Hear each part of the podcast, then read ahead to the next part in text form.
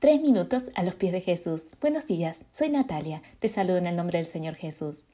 En este mes quiero compartir con ustedes otro aspecto importante en nuestra manera de vivir que debemos controlar para agradar a nuestro Dios. Esto es nuestras palabras. Muchas cosas son lo que dice la Biblia acerca de nuestra manera de hablar. Hoy les voy a compartir el pasaje de Santiago 3, el cual me parece clave. En sus versículos 9 y 10 nos dice, claramente.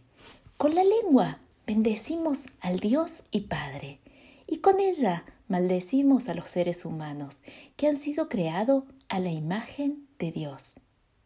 De la misma boca salen bendiciones y maldiciones. Esto no puede seguir así. Si nos ponemos a reflexionar, muchas veces decimos palabras que hieren, que alejan, que separan más a las personas, no solo de nosotros mismos, sino de Dios. Nosotros, los que creemos en Dios, que lo aceptamos y como dice Santiago, lo alabamos y lo bendecimos con nuestros labios, tenemos que ser muy cuidadosos con nuestras expresiones para quienes nos rodean.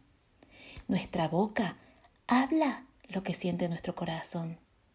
Si nosotros amamos a Dios y queremos hacer su voluntad, nuestra manera de hablar debe ser con palabras que ayuden a los demás, que los edifiquen, que permitan que quienes nos escuchan, que nos rodean, puedan conocer del amor de Dios y afianzar así su fe, viéndonos a nosotros, nosotros creados a la imagen de Dios. Deberíamos ser, para quienes nos rodean, referentes, reflejando a Dios con nuestras palabras. En Efesios 4:29 se refuerza este concepto y dice, digan palabras que ayuden y animen a los demás, para que lo que hablen le haga bien a quien los escuche. Qué hermoso pensar que podemos ayudar, animar a los demás con nuestras palabras. Qué hermoso sentir que podemos vivir los frutos del Espíritu en nuestra vida hablando con amor, con bondad, con sabiduría, Sí. La Biblia dice, ¿le falta sabiduría? Pídansela a Dios. Sí, Él. Si lo buscamos cada día y le permitimos que nos guíe, nos va a ayudar a ser constantes y ser conscientes de nuestra manera de hablar, para así ser de bendición para quienes nos rodean. ¿Qué piensas tú de esto?